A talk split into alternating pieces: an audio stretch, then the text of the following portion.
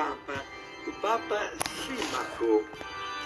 Estamos no ano 500, portanto 1500 anos atrás, quando nasceu este homem na ilha da Sardenha, lá na, na Itália. Ele sentiu logo a vocação para o sacerdócio, dotado de várias, de muitas qualidades intelectuais extraordinárias, capaz também de enfrentar as heresias que estavam nascendo naquela época, ele acabou sendo eleito Papa. Tornou-se Papa e reinou muitos anos né, eh, como, como Papa.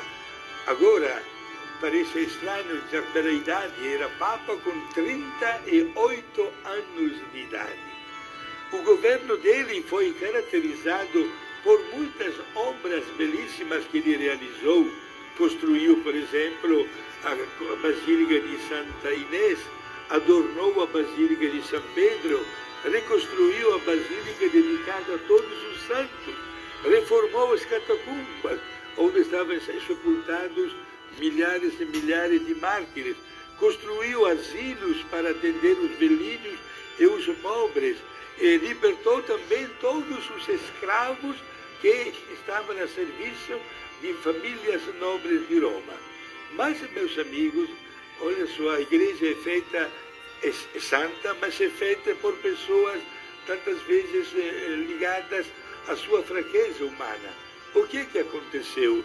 Enquanto ele reinava como Papa, eis que alguns cardeais insatisfeitos ou invejosos acabaram se reunindo e dias depois apresentaram o outro Papa, com o nome de Lourenço, que foi chamado de antipapa, isto é, não o Papa legítimo. E este Papa Lourenço, com a sua fatia também de fiéis, eh, fez questão de obstacular, de criar problemas, e problemas muito sérios para o Papa Símaco, que teve que responder também a processos eh, até de heresias, e nesses processos conseguiu uma autodefesa que deixou até os juízes da época de boca aberta e sem nenhuma reclamação. E, meus amigos, este homem, o Papa Símaco, eh, soube dirigir e governar a igreja com muita prudência. A um certo ponto aconteceu que o Papa eh, antipapa, Lourenço veio falecer. E aí foi que os cardeais que haviam apoiado o antipapa ficaram com um medo tremendo. Mas foi a iniciativa do Papa Símaco que deixou todo mundo de boca aberta. Ele se aproximou de todos aqueles cardeais que o haviam traído e perdoou a todos, como também perdoou a todos os fiéis que haviam desistido da obediência a ele como Papa. Olha só, meus amigos, somente um verdadeiro pastor tem capacidade de fazer este gesto. Hoje o Papa Símaco, do alto do céu, reza muito pela igreja que ele governou com total capacidade, com prudência e, sobretudo, com um grande afeto.